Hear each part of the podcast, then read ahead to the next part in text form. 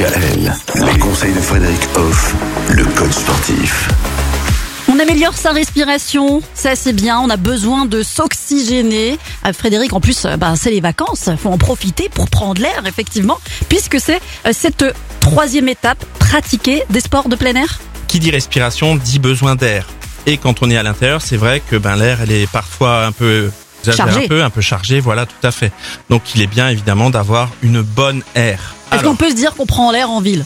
On peut prendre l'air en ville, vous avez des espaces verts par exemple, c'est pas l'idéal, il est vrai qu'il est mieux de s'éloigner de la ville pour une question de pollution tout simplement. Mhm. Et euh, d'ailleurs à ce sujet-là, vous pouvez bien sûr avoir accès via les réseaux sociaux sur la qualité de l'air que vous pouvez rencontrer dans les zones où vous habitez par exemple. Mais l'intérêt aussi de sortir en fait, c'est tout simplement un mécanisme pour le cerveau parce que c'est une libération. On est mieux dehors qu'à l'intérieur. On n'est pas fait pour être dans une grotte tout simplement.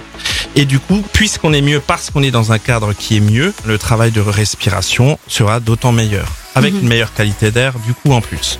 Donc on agit vraiment au mieux en agissant avec des sports en plein air. Et je peux peut-être vous donner quelques petits exemples de Bah oui, sports de parce plein que air. j'allais j'allais justement poser la question, quels sont les, les plus adaptés, les plus intéressants Alors on part bien évidemment de la marche, euh, la marche Oui. active aussi pour bah, La changer rando, de du coup, c'est super intéressant là pour... euh, Ah c'est très bien. Alors là, il est intéressant aussi d'aller vers des paysages sympas. Nous, on peut aller vers les Vosges ou vers Oui, le on Jura. on est bien, ouais, on est bien lotis quand même en. Alsace. Là, ça fait du bien à la tête, comme je, je l'ai dit. Et puis, euh, par contre, c'est un peu plus exigeant parce que la randonnée, ça dure en général plus longtemps que lorsqu'on fait une marche. Voilà. Mhm.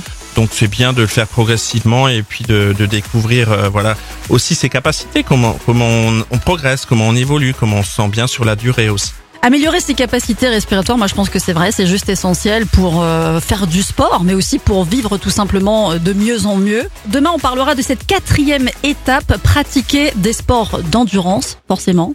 Ben voilà, c'est justement faire un effort sur la durée pour euh, améliorer les capacités physiques et du coup les capacités respiratoires. Et on verra ça avec vous demain. Retrouvez l'ensemble des conseils de DKL sur notre site internet et l'ensemble des plateformes de podcast.